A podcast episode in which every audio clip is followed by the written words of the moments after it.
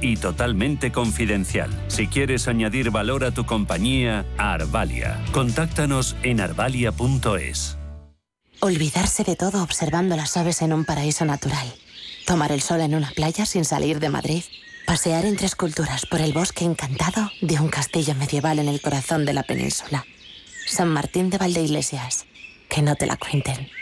Villas de Madrid. Todas distintas, todas únicas. Comunidad de Madrid.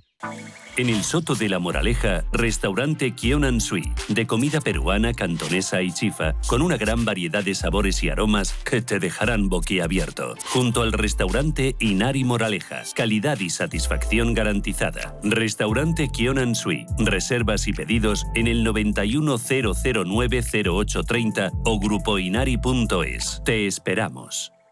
Radio Intereconomía. Eres lo que escuchas.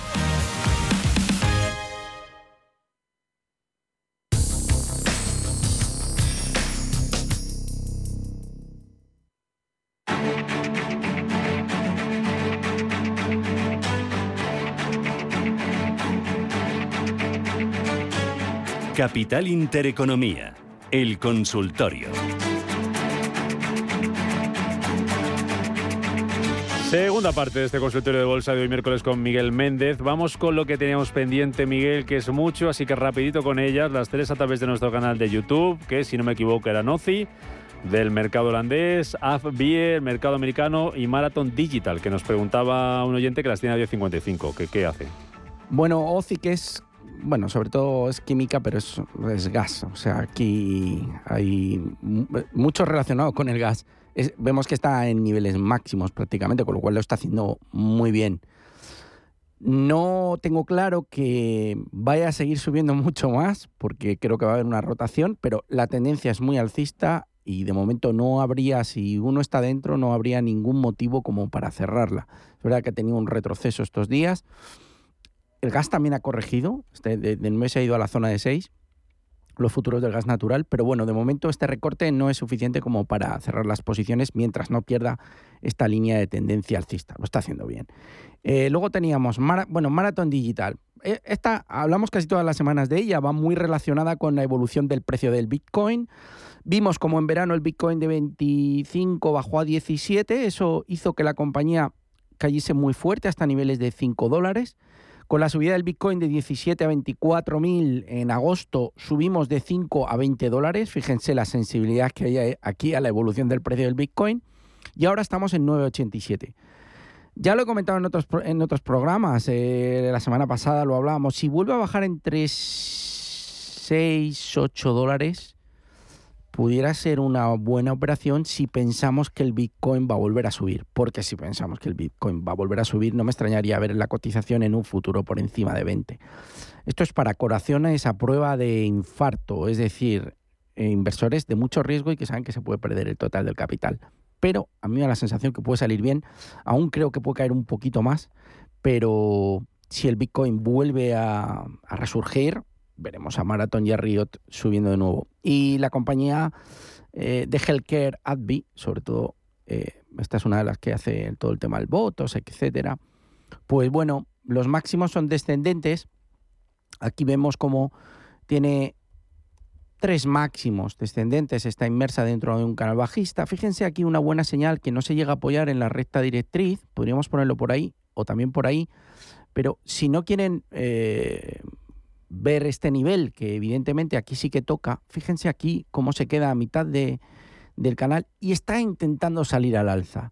No me extrañaría que superase los 145 aproximadamente, 145 dólares, y se escapara al alza con unos objetivos en 156. Está intentando salir de ese canal bajista en una eh, situación en la que los mercados no están positivos, por lo tanto eso denota algo de fuerza en el corto plazo. La compañía lo ha hecho bien en el pasado y tiene una estructura técnica alcista, con lo cual este recorte debería ser aprovechado para tomar posiciones alcistas. Me gusta la serie, me gusta la compañía y tiene un buen aspecto técnico. Venga, vamos con Teresa, que está al teléfono. ¿Qué tal, Teresa? Buenos días. Hola, buenos días. Quería, gracias por la ayuda, por el programa y quería hacer una consulta al analista. Yo tengo acciones de red eléctrica que tenía ganancia y ahora las compré a 16.90 y ahora estoy con muy pequeñas pérdidas y Resol con ganancias. Y Acerinos con pérdidas. No es que necesite el dinero, pero según están las circunstancias, pues yo no sé si debo de vender eh, red eléctrica, Resol o qué hacer con ellas. Antes de que el mal sea mayor, ¿no? Sí, es que pues no lo sé, porque Resol, Red Eléctrica, eh, han subido hasta 18, 19 y las tenía y no las vendí porque de momento iban bien y ahora, claro, cada vez van, van hasta que ahora ya he llegado a tener, a que ya tengo unas pequeñas pérdidas. y Resol tengo ganancias, pero mm. eh, Resol iba muy bien, pero yo no sé si como el petróleo va bajando, si ahí también y Acerinos ahora mismo, ayer dio una subida bastante fuerte de dos y pico, pero hoy está con pérdidas y yo las tengo, las de Acerinos a, a 9,26, tampoco sé, es muy grande la pérdida, pero...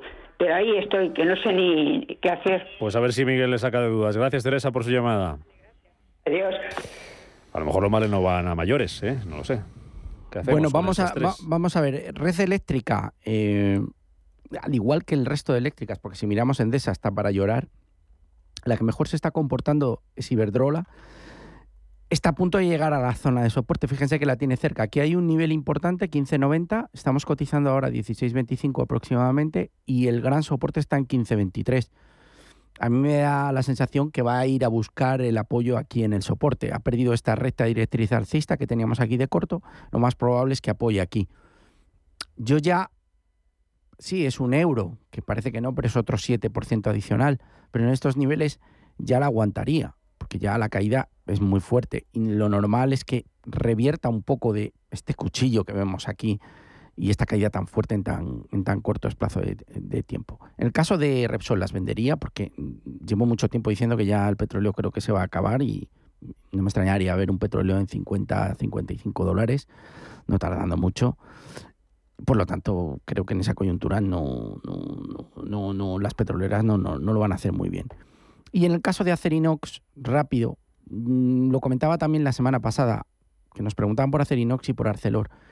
Aquí vemos que hay un rango lateral, la verdad es que bastante acentuado, pero es que en una coyuntura de recesión me cuesta mucho pensar que las, todo lo relacionado con minería y acero y hierro lo va a hacer bien. Porque además normalmente cuando hay una recesión este tipo de compañías lo suele acusar y bastante. Por lo tanto, de momento, si hay rebotes, van a rebotar fuerte, pero como las sensaciones son negativas y la economía está como está, y el informe del Deutsche Bank de esta semana pasada ya nos comentaba que va a haber recesión en Alemania el primer trimestre y segundo trimestre va a haber crecimientos negativos, por lo tanto dos, trimestres de crecimiento negativo para 2023, lo más normal es que vaya a apoyarse en, en la zona de los 7, por lo tanto yo no estaría ni en Arcelor ni en Acerinox en este momento. Ya habrá tiempo de unirnos al carro cuando las cosas mejoren. Eh, ¿Bancos? Pregunta Dani desde Madrid. ¿Qué nivel sería adecuado para entrar en CaixaBank o Bankinter? Pues es que tampoco, porque ya ha dicho los dos que mejor lo están haciendo, Bankinter y CaixaBank. Eh, ¿Por qué? Porque si en una coyuntura de subida de tipos no estamos viendo que los bancos lo estén haciendo bien, pero es que ni los bancos españoles ni la banca americana ni la banca europea, porque estamos viendo al Deutsche Bank sufrir, a los bancos franceses sufrir. Bankinter es de lo mejor, o quizá diría que el que mejor aspecto tiene dentro de nuestro selectivo. Y quizá sería por el único que a lo mejor apostase un poco pensando en que puede volver a la zona de resistencia de 650 muy lateralizado, la zona de 4.50 por la parte de abajo, la zona de 6.50 por arriba y estamos en medio. Pero fíjense, con lo que se ha debilitado el IBEX no está tan lejos del máximo, mm. lo cual denota fuerza. Y CaixaBank tampoco es de, también es de los mejores, está peor la situación de Santander, yo creo, y, BBV. Esto es un gráfico de más largo plazo. Fíjense cómo le cuesta este nivel de, de los 3,66 aproximadamente. Pero no estamos en 331, no es de lo peor que hay dentro de los bancos en el mercado español y no están tan lejos del máximo. Desde luego, si quisiera apostar por banca española, ha dicho los dos que mejor lo están haciendo, que son, en este caso, Caixa y Banquinte. Vale. Eh, a través del WhatsApp también nos preguntan por BlackBerry. Nos dice Raquel de Madrid que tiene acciones de BlackBerry compradas a 10 dólares y pregunta si compra más para promediar. No, porque hay que tener respeto a este tipo de series. Y a mí me gustan los promedios en compañías un poco más, más sólidas. Eh, BlackBerry no es que esté categorizada como meme stock, pero sí va un poco al unísono de lo que hacen las pequeñas. El Russell está muy penalizado, es decir, continuamos con, con, caídas prácticamente a diario. Es que estábamos en 2000 en agosto y estamos a 1600 figura, o sea, triángulo descendente. estamos en zona de soporte. Podría caer un poco más, irse un poquito más abajo o podría aguantar aquí.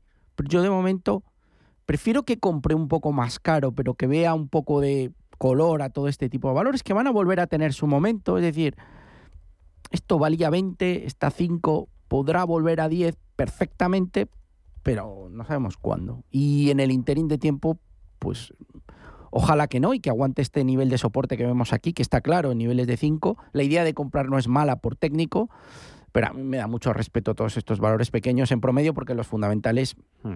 titubean, ¿no? Son compañías eh, con fundamentales muy sólidos o con grandes capitalizaciones. No descartaría verla 4.25, 4.30. En esta franja puede ser compra, pero vuelvo a decir, promedios en compañías grandes o a ir acumulando, sí, pues en un Microsoft, en un Alphabet, en todas las que comentaba, en un Adobe, en un Morningstar que me gusta. Eh, ayer estaba viendo Pool Corporation, tendencias alcistas previas. Aquí no tenemos una tendencia alcista previa, tenemos picos de subidas con gran volatilidad que ya se produjeron, ya lo sabemos, pero no hay una tendencia alcista presente, por lo tanto tendría respeto. Cojo algunas del canal de YouTube, eh, vamos con ellas también todo rápido que puedas. Pregunta Iván que qué opinas de las solares, se seguirán tirando, no sé si hay alguna que te guste. Marcelo por Airbus de la Bolsa de París, si es conveniente entrar en Airbus a los precios de hoy. Y Hafferly, que es el usuario que nos pone este mensaje, ¿cuándo entramos en Telefónica? Solares, Airbus y Telefónica. Bueno, las solares, hay que diferenciar. Las solares españolas lo están haciendo un poco peor y Europa lo está haciendo un poco peor el sector. De hecho, hemos visto caídas en Solaria, Grener y bueno, prácticamente en todas las del sector. Por lo tanto, a mí me ha gustado, pero la realidad es la que es. Estados Unidos lo sigue haciendo bien, sigue aguantando bien SunPower, sigue aguantando muy bien Fersolar, que es la que mejor performance tiene. Y ayer incluso veíamos subiendo fuerte a Maxion, que había tenido un recorte desde niveles de 25, 26, me suena. Aquí lo tenemos desde la zona de 28 que tocó el máximo, pero ya estamos en 24, 40. Claro, con un entorno de mercado negativo, que ayer tengamos subidas fuertes en el sector, pues me invita a pensar que tanto Maxion como SunPower y sobre todo la más fuerte ahora mismo en el corto, Fersolar, lo van a seguir haciendo bien. Por lo tanto, le diría que sí al sector solar. Eh, nos había comentado Airbus, a mí no me gusta esto que veo. Fíjate, Rubén, máximos decrecientes. Aquí hay una zona de distribución clarísima y todos los mínimos cada vez son más bajos, también son descendentes, con lo cual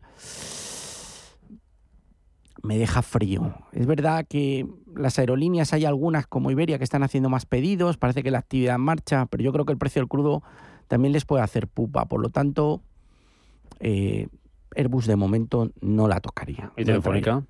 Y Telefónica tampoco. Telefónica con el atisbo de superación de los cinco parecía que a mí me ha, estado gustando este año, pero ahora es que fíjate, o hemos perdido el 350, pero es que fíjate, y además aquí el canal alcista se ve perfectamente. Aquí ya no lo respeta, lo pierde, hace el pullback y abajo. ¿Hasta dónde va a ir? No lo sé, pero no me extrañaría que fuera más abajo. O sea, no está haciendo que el selectivo aguante, no se está desmarcando el selectivo, puede ir perfectamente a la zona 320 si esto sigue cayendo.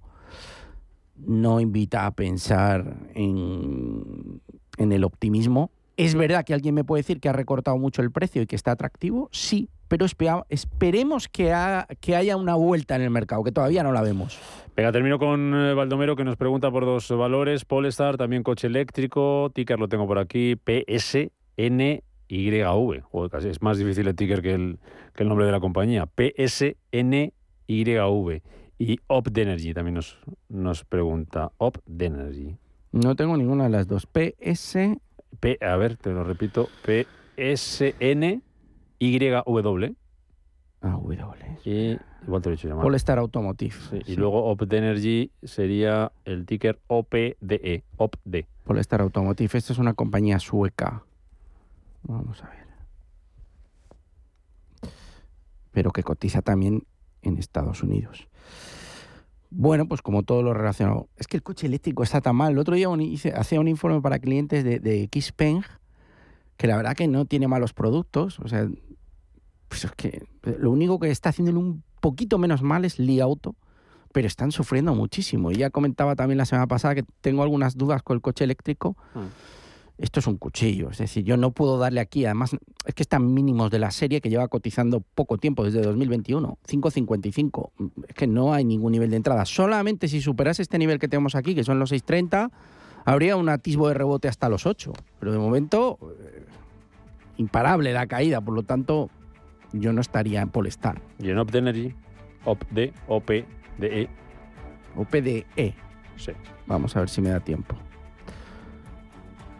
OPD Energy, aquí la tengo. Bueno, esta compañía salió hace poco a cotizar y... A mí me gustan todo este tipo de compañías solares, o sea, Enersite, OPD Energy, todas, todas las que han salido pequeñas, Profitol, antiguo, antes Solar Profit. Creo que lo van a hacer bien. Lo que ocurre es que todo el sector solar español ha caído. Y al final, pues estas les están pasando factura. Yo creo que todo esto va a mejorar. Aquí no veo ningún nada para decirle, aparte que tenemos muy poco recorrido a nivel gráfico, porque históricamente lleva muy poco tiempo, lleva unos meses. Superando 460, cambiaría el sesgo y volveríamos a entrar en una zona en la que podría tener un recorrido, pero de momento fuera. Hasta aquí llegamos. Miguel Méndez, Gracias como siempre por venir a vernos. Gracias Rubén. Y compartir esta ayuda. A vosotros. Las opiniones con los oyentes que luego te van a poder ver en casita esta noche tranquilamente ahí, eh, ya cuando cenen, en el canal de YouTube, que se queda grabado, recuerdo. Y el que no lo haya podido ver ahora, luego puede ver todos estos gráficos en ese canal de YouTube a Miguel Méndez. Tenemos que hacer la porra de quién va a ganar el Gran Premio. Tú que eres aficionado de, Singapur. claro. Te recuerdo que Alonso fue el primero que ganó en Singapur. ¿eh? No creo que sea esta, ¿no? Bueno, no creo, pero, pero bueno. Eso que dicen que va a llover. Vamos a apostar por Sainz. Si llueve, si llueve, estará entretenido. Venga, un abrazo. Nos pasemos bien. Adiós, Méndez. Cuídate. Ready.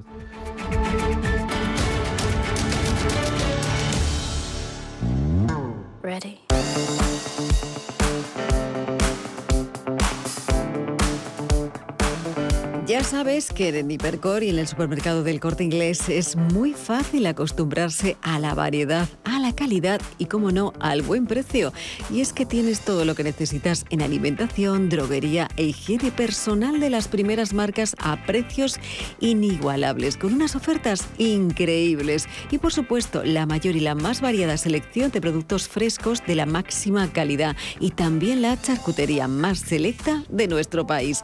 Escucha qué ofertas más interesantes y apetecibles. Tienes 5 euros de regalo en pescadería por compras superiores a 25 euros y además un 21% de descuento en todas las cervezas. Consulta condiciones en tienda y disfrútalo. Recuerda que como siempre en Hipercor y en el supermercado del Corte Inglés encuentras lo que necesitas para tu compra diaria, para ti, para tu familia y para tu hogar y todo ello con un mundo de servicios que nadie más puede ofrecerte y que harán tus compras más cómodas y más fáciles. Yo lo tengo claro, para mi compra diaria no hay nada mejor que Percor y el supermercado del corte inglés. También en tiendas, en la web y en la app. Ni millennials, ni boomers, todos pertenecemos a la misma generación. Los que estamos aquí y ahora para transformar el país. La generación de los que sueñan y hacen. Con los fondos de la Unión Europea, miles de ideas están pasando del papel a la realidad. Entra en plan de y haz tu sueño posible. Gobierno de España. Si mantienes la cabeza en su sitio, cuando a tu alrededor todos la pierden, si crees en ti mismo cuando otros dudan, el mundo del trading es tuyo. Trading 24 horas, un sinfín de oportunidades. Cuando ves la oportunidad, IG. Todas las operaciones conllevan riesgo. 76% de las cuentas de inversores minoristas pierden dinero en la negociación de CFD con este proveedor. Debe considerar si comprende el funcionamiento de los CFD y si puede permitirse asumir un riesgo elevado de perder su dinero.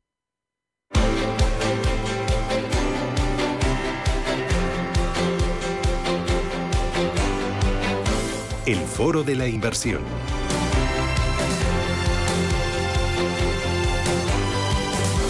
Las 10 y 26 minutos de la mañana, hora menos en Canarias, abrimos nuestro foro de la inversión. Ya saben que es un espacio en el que cada día buscamos oportunidades, dónde poner nuestro dinero, cómo maximizar nuestros ahorros, cómo proteger nuestras inversiones.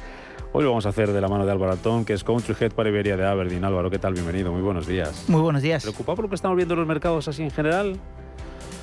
Bueno, preocupados desde luego, desde luego estamos, ¿no? Eh, ha habido una caída de, mercado muy significativa eh, que está descontando un escenario eh, negativo, un escenario recesivo, de recesión, incluso en Estados Unidos, por lo menos desde el punto de vista de Aberdeen, y bueno, estamos viendo unas bajadas muy significativas de mercado, eh, pero también es verdad que que mirar el largo plazo y mirando en el largo plazo es, cierto eh, que, bueno, pues en el largo plazo los, los, los mercados se están comportando como, eh, como deben, ¿no? No puede ser todo un, un, mar de, un mar de flores. Claro, en este escenario de dudas, de incertidumbre, hay mucha gente que está buscando otras alternativas, unas opciones. No sé si con lo que estamos viendo ahora mismo en el mercado de deuda, con el aumento del rendimiento de los, eh, de los bonos, de la deuda de, países, sí, habéis notado vosotros que aumenta el interés por la deuda en general y en particular por el crédito corporativo. ¿Habéis visto algún cambio de tendencia en estas últimas semanas? Sí, bueno, nosotros tenemos un escenario macro que lo denominamos las tres sí, que son eh, incertidumbre, tipos de interés e inflación. Y eso es lo que está causando el, el, mercado eh, o esa preocupación eh, de la que hablábamos. Em, respecto a la deuda, desde luego estamos viendo una vuelta al interés, porque sobre todo la deuda de mercados desarrollados ha habido una subida de rendimientos, una subida de, eh, de yields y de tipos de interés que está habiendo mucha presión en todas las clases de activos de renta fija. Adicionalmente, lo que ha pasado en renta fija este año es una cosa completamente anormal y que ha afectado muchísimo al inversor conservador. Em, desde ese punto de vista, pensamos que la Fed ha recorrido muchísimo camino en la subida de tipos. Em, los bonos de gobierno están metiendo, como te decía, mucha presión en el resto de activos. Em, habrá un momento de bajada, de bajada otra vez de, los tipos. y eso hará eh, que bueno, pues que el crédito corporativo de más calidad, crédito corporativo investment grade, empiece a correr. ¿Dónde, dónde podemos encontrar esa, esa, mayor calidad en el crédito corporativo? ¿Cómo, ¿Cómo habría que hacer? ¿Por dónde empezaríamos esa selección, Álvaro? Bueno, la selección fundamentalmente, fundamentalmente viene eh, crédito corporativo de bancos. ¿Por qué? Porque al final todos los estímulos eh, que hemos tenido estos años lo que han permitido a los bancos es que desde un punto de vista de renta variable sea desde nuestro punto de vista, desde el punto de vista de Aberdeen, malo invertir en bancos, pero sin embargo desde el punto de vista crediticio, es decir, que te van a pagar toda tu deuda, ya sea deuda subordinada, incluso eh, cocos, em, y luego la parte de híbridos corporativos, que sería lo más interesante, es que nunca haya sido más seguro, si me permite la palabra, la expresión, eh, invertir en un, en un banco. Entonces, bueno, hay un, hay un peso importante en el sector financiero dentro de la, de la parte de, em, crédito corporativo investment grade, em, que es máximo hasta triple, eh, triple B y eso lo que hace es darte bueno pues un colchón importante. ¿Qué estamos pensando que paga eso, Rubén? Pues estamos pensando que te está pagando con una duración del 4 eh, una rentabilidad de aproximadamente el 3,7, casi 4%, con lo cual estamos en, en, casi eh, a 20 o 50 puntos básicos de máximos históricos y bueno, desde nuestro punto de vista es un momento de empezar por lo menos a claramente pensar en ello. A pensar, a mirarlo con cariño, ¿no? ¿Habéis notado ese, ese cambio? ¿Hay gente que busca una alternativa en esta, en este, en esta inversión? Totalmente. De hecho, históricamente lo que has hecho en los últimos años es buscar Em, esos rendimientos más atractivos en mercados emergentes, en deuda corporativa en mercados emergentes, que te estaba pagando un 7 aproximadamente, pero es que ahora mismo el crédito corporativo investment grade europeo te está pagando un 4, el, eh, el em, americano un 5 em, y, y, si te vas a high yield europeo estás hablando de casi un 8 un 9% de rentabilidad. O sea, mejor Europa que Estados Unidos. Desde nuestro punto de vista, sí, preferimos eh, Europa eh, versus Estados Unidos, está menos afectado por la energía, es menos volátil en general em, y bueno, la relación eh, rentabilidad-riesgo desde nuestro punto de vista en Europa va a ser mejor. ¿Por qué adicionalmente? Porque las compañías Mm, en principio no vamos a ver defaults hasta el año 2026, porque estamos hablando de duraciones de cuatro años, estamos en el 2022 para hacerlo fácil.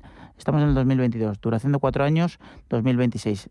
Las compañías no necesitan refinanciarse hasta ese año 2026. Por tanto, desde nuestro punto de vista pensamos que no vamos a ver eh, excesivos sustos dentro del high yield eh, eh, europeo. Va a ser por tanto una inversión más tranquila que si nos vamos por ejemplo a la deuda de países como hablábamos al comienzo. Va a ser más tranquilo invertir en crédito corporativo, nos va a dar menos sustos. desde, nuestro, desde, nuestro, punto de vista va a ser menos volátil y, y adicionalmente va a estar mejor soportado eh, por, las, eh, por las compañías y evidentemente, como tú dices, va a ser menos volátil y luego el ratio rentabilidad-riesgo es mejor, es el spread. El spread es aproximadamente de 200 puntos básicos, 200 y pico puntos básicos, con lo cual la rentabilidad versus el gobierno va, va a compensar desde nuestro punto de vista. Más que la volatilidad, va a compensar ese ratio, ese binomio de eh, rentabilidad-riesgo. Desde el punto de vista de vuestra casa, desde Aberdeen, eh, ¿cómo podemos canalizar esa inversión? No sé qué productos que, que, podemos encontrar. Pues son los productos históricos históricos de Standard Life, que son, nos fusionamos con ellos en 2017, que era la mayor mutua de seguros de, Reino Unido, y son el crédito corporativo europeo, que también es un crédito corporativo europeo sostenible, que probablemente es la estrategia de más, de track record en crédito corporativo sostenible, global corporativo, que también invertía en, en, Estados Unidos y en, em, y en, y en Europa y algo en, mercados emergentes. Em, y luego ya te dirías a, la, a la, versión high yield, que, que, bueno, lo que más nos llama la atención es el eh, crédito europeo eh, high yield, Aberdeen European High Yield o el Aberdeen eh, Global High Yield. Mm. Entonces serían Aberdeen European Corporate Bond, Aberdeen European Corporate Sustainable Bond, Global Corporate Bond, Global Corporate Sustainable Bond y luego ya los high yields que serían el Global High Yield y el European High Yield. Mm. Hemos hablado, eh, Álvaro, de, esta deuda, de este crédito corporativo, hemos hablado también de, deuda de, países. Quería preguntarte eh, por la deuda emergente, en concreto de una deuda emergente o inversión en, países emergentes, no solo deuda, eh, la parte mirando la parte de Asia, China. Ya nos encontramos con ese recorte de previsiones de banco, del Banco Mundial para este año China por el tema de la política de, de COVID-0. No sé hasta qué punto Álvaro sigue siendo una oportunidad o ya no lo es. Eh, ¿Cómo estáis viendo? ¿Con qué especial atención todo lo que está pasando en Asia, en, en China? Si, si puede ser una alternativa ahora o no está la cosa para, desde el punto de vista, perdóname Rubén, desde el punto de vista de renta fija o renta variable o ambas. Ambas. Eh, bueno, pues eh, yo creo que hay que mirar China eh, como la potencia que es, es la segunda potencia de crecimiento mundial.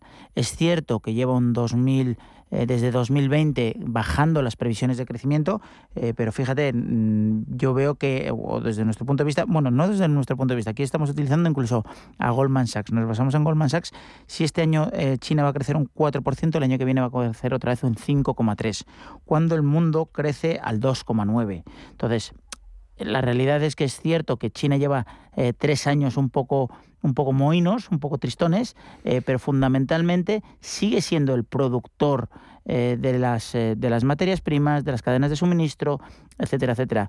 Es verdad que la política COVID-0, desde nuestro punto de vista de Aberdeen, le ha matado, pero, pero bueno, al igual que te digo eso, estamos hablando de que va a ser el 50% del, del GDP mundial, toda la zona asiática, ya no solo China, y, Eso es importante porque miramos aquella parte y solamente nos quedamos en China, pero hay vida más allá de China, ¿no? Y podemos encontrar oportunidades en otras partes de allí que no solamente sea China. Muchísimo. Eh, bueno, China, India, eh, bueno, todo el tema de Taiwán, evidentemente, es, es, un problema, ¿no? Es uno de los problemas, aunque desde nuestro punto de vista no va a ser o no debería convertirse en un problema más allá, como ha pasado con, con el tema de Rusia y Ucrania, ¿no?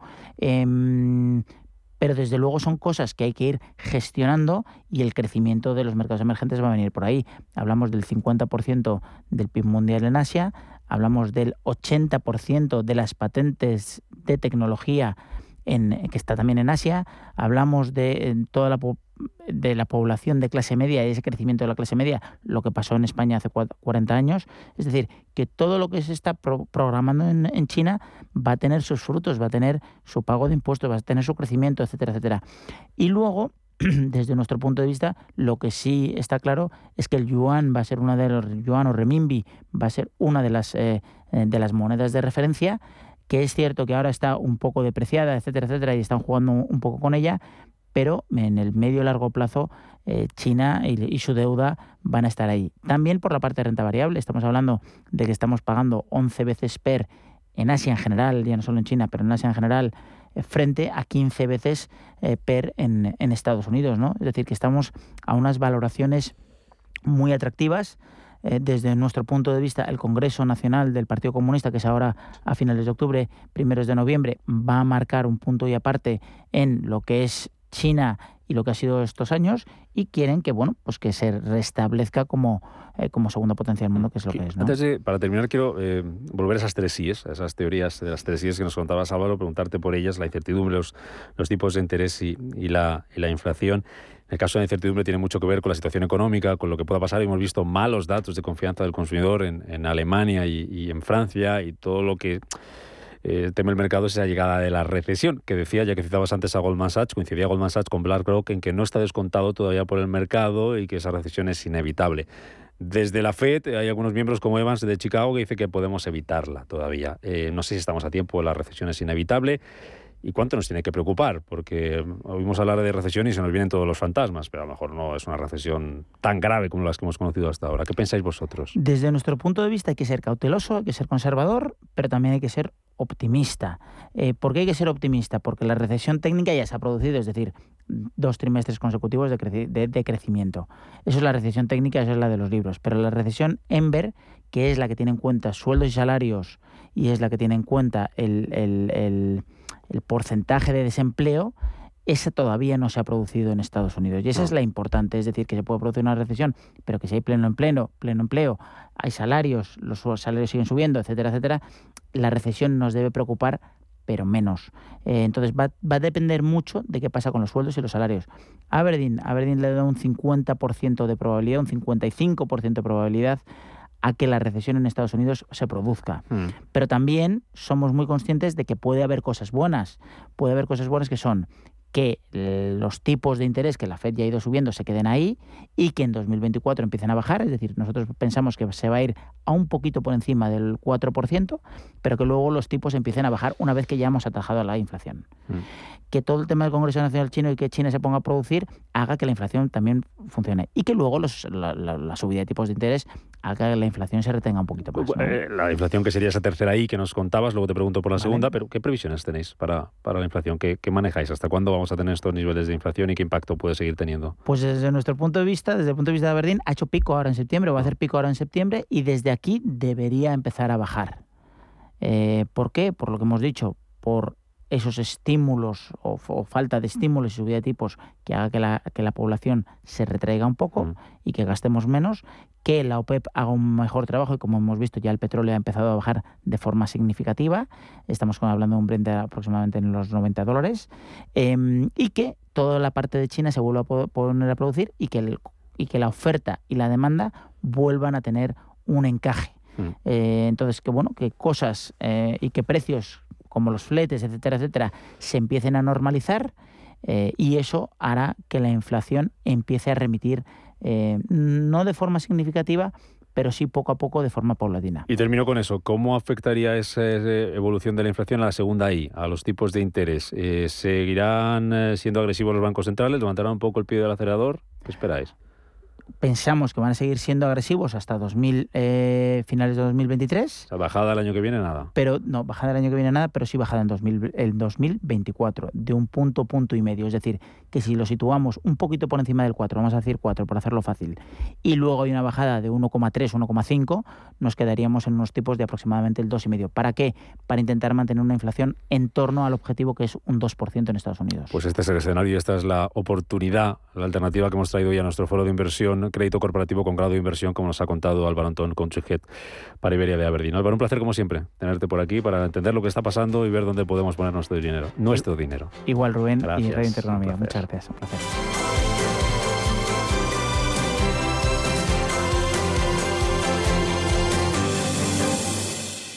¿Buscas vehículo de renting para tu empresa? Alquiver.es. Todo lo que necesitas en una sola cuota y sin sorpresas. Deja la movilidad a Alquiver y preocúpate por tu negocio. Visita alquiver.es. Si caminas solo, irás más rápido. Si caminas acompañado, llegarás más lejos. Luna Sevilla es su asesor patrimonial de referencia. Prestando nuestros servicios como agentes de Caser Asesores Financieros, somos una empresa con amplia experiencia profesional y una clara apuesta por la formación de calidad, la información transparente y objetiva y por el asesoramiento financiero personalizado y continuado. Si desea más información, visite lunasevilla.es o llámenos al 91 762 3442. Llega a Madrid la historia que emocionó a toda una generación. No te pierdas la historia interminable, el musical, en el Teatro Calderón. Adéntrate en el maravilloso mundo de fantasía y vive con todos sus personajes una aventura increíble. Entradas a la venta en la historiainterminablemusical.com. Escucha cada jueves de 1 a 2 de la tarde en Radio Intereconomía Negocios de carne y hueso. El programa para emprendedores, startups y pymes líder en habla hispana. Con Mariló Sánchez Fuentes.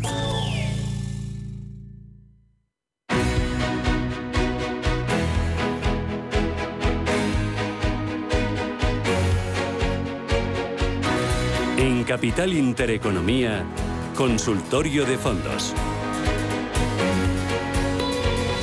En los teléfonos de siempre que ya se saben ustedes y si no se lo recuerdo 91533 1851 y el WhatsApp 609 224 716 91533 1851 WhatsApp 609 224 716 Consultorio de fondos soy con Félix González socio director general de Capitalia Familiar AFI Félix ¿qué tal? bienvenido buenos días Hola Rubén, buenos días. ¿Qué tal? ¿Cómo estáis todos? Muy bien. Oye, para la gente que está preocupada con sus dineros y con lo que está pasando con sus fondos de inversión, que a lo mejor ven que bajan y eh, me consta que hay mucha gente así, ¿qué les decimos? ¿Dónde podemos poner nuestro dinero para, para no tener sustos o al menos para no perder dinero? Venga, empecemos por ahí. Bueno, pues si recuerdas hace ya bastantes semanas que, venimos hablando y comentando tú y yo que con los oyentes, ¿no? Que, que, nosotros esperábamos que en algún momento antes de finales de este año se rompieran los a la baja los mínimos de marzo y de, y de julio eh, nosotros habíamos venido recomendando en cada uno de los rebotes que se habían producido en, los meses anteriores, en, el mes de, abril, en el mes de, mayo, en el mes de julio-agosto, ¿no? que, incluso en, septiembre, que hubo un mini rebote ahí, que se aprovecharan esos rebotes para reducir riesgo en cartera de forma drástica, y eh, llevar las carteras a posiciones muy, muy defensivas, porque estábamos y estamos en un ciclo de mercado bajista y creemos que que ahora que se, han, ha confirmado esa perforación a la baja de los mínimos de marzo y de, julio, se abre una nueva fase en, este mercado bajista. Insisto, seguimos hablando de un mercado bajista y es una fase que va a ser todavía más peligrosa y más complicada de gestionar que la que hemos tenido en los últimos meses. Va a haber caídas eh, que en algunos momentos, caídas adicionales, que en algunos momentos van a ser muy violentas, muy rápidas. Va a haber también en algunos momentos reacciones alcistas igualmente violentas y rápidas y como digo, nos esperan todavía semanas y puede que incluso algunos meses con un mercado bajista muy, muy complicado donde eh, aquellos oyentes que mantengan o que decidan mantener eh, todavía posiciones de riesgo en su cartera eh, lo van a pasar mal. Van a ser semanas y meses muy, muy complicados, insisto, en donde se van a registrar en algunos momentos pérdidas importantes y que van a ser muy, muy rápidas. ¿no? Para que mm, podamos de alguna forma pensar que este mercado bajista ha llegado a, final, necesitamos ver eh, algunas jornadas, algunas semanas quizás, de, lo que nosotros llamamos capitulación, ¿no? Es decir, donde ya eh, la gente tira la toalla en general, donde veremos algún día caídas de varios puntos porcentuales en una sola sesión en, las bolsas. Y solo ahí podemos empezar a pensar que el mercado era una base, que, que llevará algún tiempo construirla antes de iniciar un nuevo ciclo alcista que, bueno que lo que queremos es llegar ahí pues pues pues eh, en las mejores condiciones posibles. Yo he aconsejado a los clientes y, también a nuestros oyentes desde hace meses que, hay que intentar proteger la cartera en este, en este torno de mercado para que cuando empiece el ciclo alcista no tengamos que recuperar pérdidas, sino empezar a ganar desde el primer momento, ¿no? Porque ese primer año, año y medio del ciclo alcista suele ser el mejor, ¿no? Donde se suelen mm. registrar ganancias superiores al 100%, pero antes hay que llegar ahí sin, sin pérdidas, ¿no? Y, por lo tanto había que haber vendido ya eh, hace, hace eh, algunos meses. Y yo, desde luego, aconsejaría que aquellos que, tengan todavía una posición de riesgo en cartera elevada, que se protejan porque viven semanas y meses muy muy complicados en los mercados. Vamos con las consultas. 915331851, WhatsApp 609224716. Mira, nos pregunta un oyente por dos fondos. Eh, dice que si eh, dos, son buenos fondos para entrar a corto plazo o sugiere otros nombres. Nos da dos. El NN Alternative Beta y el La France Procte, Proctetaux. Te lo leo tal cual lo, lo pone para... Proctetox, sí. A ver, los fondos son, son... El problema que vamos a tener hoy en el, consultorio y, y, posiblemente, bueno, son, son fondos de, de, gestión alternativa, ¿no? ¿no? No son los fondos típicos plain manila que llamamos, ¿no? De, direccionales, ¿no? eh, que, que, que, van con, digamos, en mayor o menor medida con la tendencia del mercado, ¿no? El problema ahora eh, no, no solo de estos fondos, es en general, y, me temo que en este sentido voy a resultar un tanto aburrido, eh, no, ahora, sino también en las próximas semanas, porque, porque mi consejo va a seguir siendo el mismo siempre, ¿no? No es un problema de elegir un fondo u otro, es un problema de que estamos en un entorno de mercado que no favorece la adopción de riesgos en ninguna clase de activo ni en renta variable ni en renta fija. El mercado de divisas, por ejemplo, está destrozado después de lo que ha pasado en el Reino Unido con, con la presentación del nuevo plan fiscal del, gobierno británico. Las volatilidades son, son, por ejemplo, en el mercado de divisas son extremas en estos momentos. Hay casi, vamos a decirlo así, una guerra ¿no? entre los bancos centrales por, por acelerar el proceso de normalización. Entonces eso genera muchísima inestabilidad, genera además una pérdida de visibilidad eh, eh, muy importante ¿no? respecto a, primero, hasta dónde van a tener que subir los tipos de interés, segundo, cuáles van a ser las consecuencias en términos de crecimiento y tercero, eh, cuánto tiempo van a tardar los bancos centrales en, controlar las tasas de inflación que a día de hoy siguen estando desbocadas. ¿no? Entonces, eh, Rubén, el problema es no es este fondo o aquel fondo o este valor o aquel valor de renta variable o este bono o el otro bono, no, es que va a caer todo, está cayendo todo y va a caer todo porque porque el, entorno es, un entorno de restricción monetaria, es un entorno además, eso en parte ya está en gran medida descontado, es decir, que, los tipos de interés van a llegar en Estados Unidos al entorno del 5% en, en los próximos meses, que Europa, el Banco Central Europeo va a tener que seguir subiendo los tipos de interés de forma agresiva en los próximos en los próximos meses, en gran medida ya está en los precios de mercado. Lo que todavía no está totalmente metido en los precios de mercado es que nos vamos a una recesión, nos vamos a una recesión muy clara en, Europa eh, quizás no tan clara en Estados Unidos o, lo que podríamos hablar de una recesión técnica, porque Estados Unidos sigue estando fuerte a nivel fundamental, pero todavía queda eh, quedan meses de, sufrir el daño que, estas subidas de tipos están causando y van a seguir causando. Y por lo tanto, al final, yo creo que lo, prudente ahora mismo no es, no decir, oye, pues me voy a este fondo al otro, me salgo a este fondo al otro. No. Mi consejo de verdad es quédense en liquidez durante algunas semanas más porque aquellos que no siguieron nuestro consejo en los últimos meses han perdido dinero en todos los lados, es decir, en renta fija, en renta variable, eh, y, por lo tanto, eh, antes lo estaba pensando, ¿no? antes de entrar con, vosotros, ¿no? al final es como el que pretende sembrar trigo en, invierno y recogerlo en diciembre. Es que no, no es posible. O sea, todo tiene su ciclo, todo tiene su tiempo. Y, y, este mercado, que es un mercado bajista, requiere su tiempo. Normalmente los mercados bajistas suelen, suelen durar entre un año y un año y medio. No llevamos ni siquiera un año de este. Empezó en el mes de noviembre, eh, aunque no tuvimos confirmación hasta bien entrado el año, este año, el 2022. Y por lo tanto le queda recorrido tanto en tiempo como, como en, intensidad bajista. Y además, eh, en este caso hay que, hay que añadir que estamos en un mercado cíclico bajista en el que estamos entrando, en, por ejemplo, en el ámbito de la política monetaria, en terreno inexplorado. Si venimos de casi tres lustros de una política monetaria expansiva sin precedentes y ahora los bancos centrales se están viendo obligados a dar marcha atrás en esa política monetaria expansiva de forma acelerada porque la inflación se les ha ido, se les ha ido completamente. Recordemos a nuestros oyentes que el objetivo oficial de inflación es el 2% y en muchos países estamos en torno al 10%, o sea, cinco veces por encima.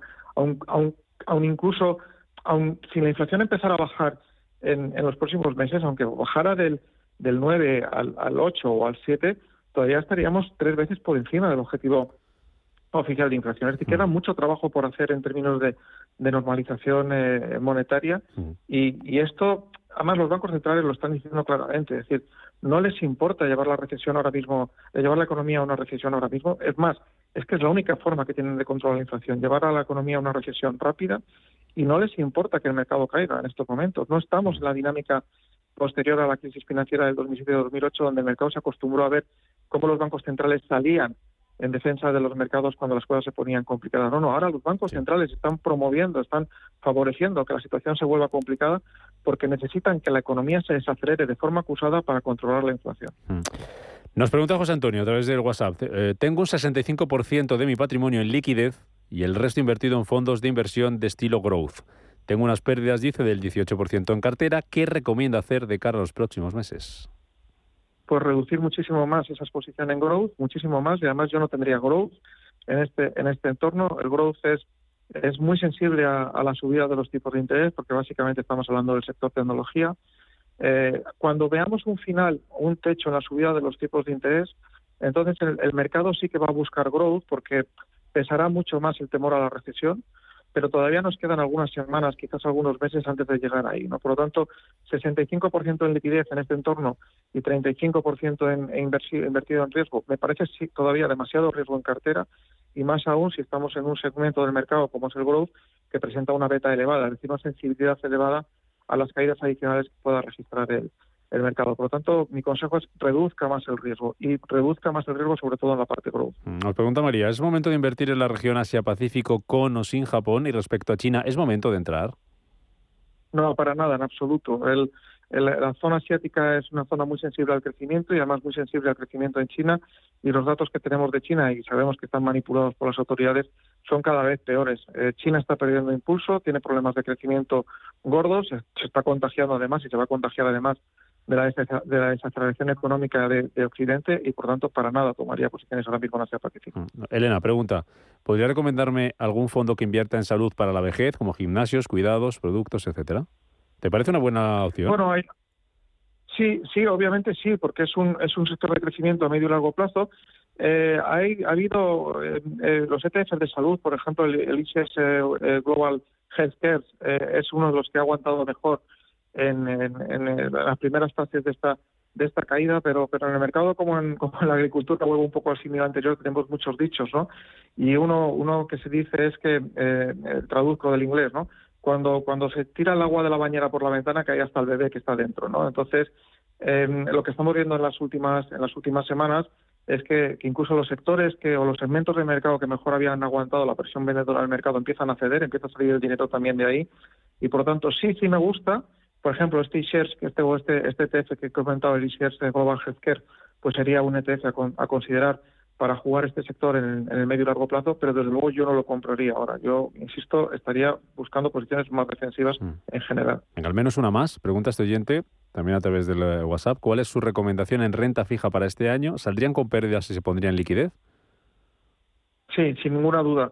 Creo que, todavía queda recorrido. Eh, hemos tenido en el mercado de renta fija la corrección eh, tiene dos fases. Una primera, lo que llamamos el efecto base, que es la caída de la renta fija provocada por la subida de los tipos de interés oficiales y de los bonos de referencia eh, para la renta fija, que en Europa es el PUN alemán y en Estados Unidos es el 10 años americano. Todavía creo que ahí vamos a ver subidas adicionales de los tipos de interés en las próximas semanas, es decir, todavía queda efecto base negativo, pero lo peor en, la renta fija que, tiene que venir todavía por la parte de ampliación de spreads, para que nos entiendan nuestros clientes, por la, por la subida de las primas de riesgo, todavía queda mucho recorrido ahí, es decir, todavía quedan pérdidas a registrar en los mercados de renta fija por, por la ampliación de las primas de riesgo, por la, por, la, por la subida de esas primas de riesgo. Cuidado con los bancos que nos están vendiendo, están vendiendo a algunos de sus clientes fondos garantizados de renta fija, eh, les están diciendo que compren, que es el momento de comprar en renta fija, pero lo que están haciendo es sacar su renta fija de cartera, que no la quieren y no se las compra nadie, no se la compran otros institucionales. Mm. No inviertan todavía en renta fija, queda todavía corrección también en el mercado de renta fija, no ha llegado el momento. Ya lo comentaremos desde estas ondas mm. cuando llegue el momento, pero todavía no es el momento. Y cuidado con los bancos que nos están vendiendo, están tratando de vender sus posiciones de renta variable y sus posiciones de renta fija a los clientes particulares. Mm. Así está el panorama. Lo hemos analizado en este consultorio de fondos de inversión con Félix González, socio director general de Capitales Familia de Félix, gracias, hasta la próxima, cuídate mucho. Muchísimas gracias, Rubén, un abrazo muy fuerte. Cinco minutos, algo menos ya para llegar a las 11 del mediodía. A partir de ahí, noticias y arrancamos nuestra quinta hora de programa aquí en Capital Intereconomía. Hablamos de financiación para pymes en nuestros desayunos Capital. Nos vamos a ir hasta el Foro Ecofin, que comienza en apenas un mes, y tenemos consultorio fiscal con José Antonio Almoguera, Manuel Velázquez al frente. 915331851, WhatsApp 609224716 para que ustedes nos dejen ahí su consulta sobre fiscalidad sobre impuestos.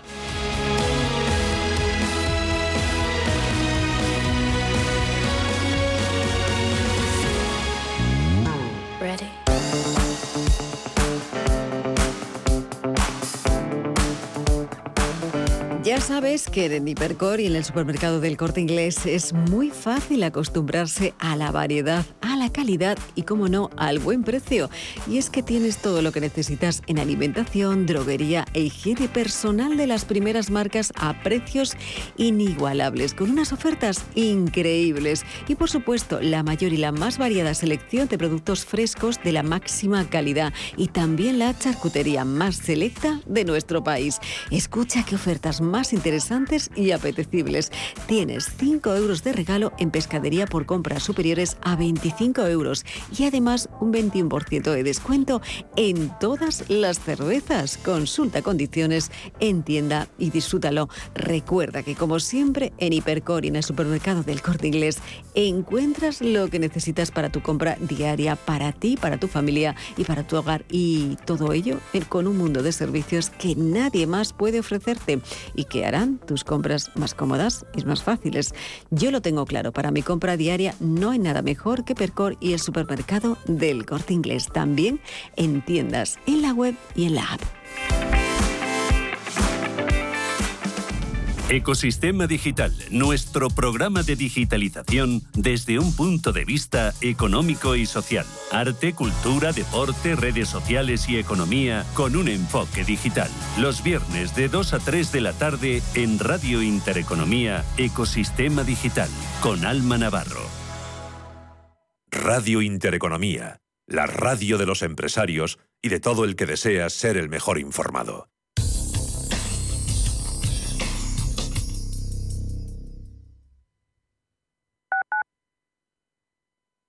¿Vendes tu casa en Madrid Capital? Bafre Inmobiliaria te la compra directamente y en tan solo 7 días. Entra en bafreinmobiliaria.es y realiza una valoración online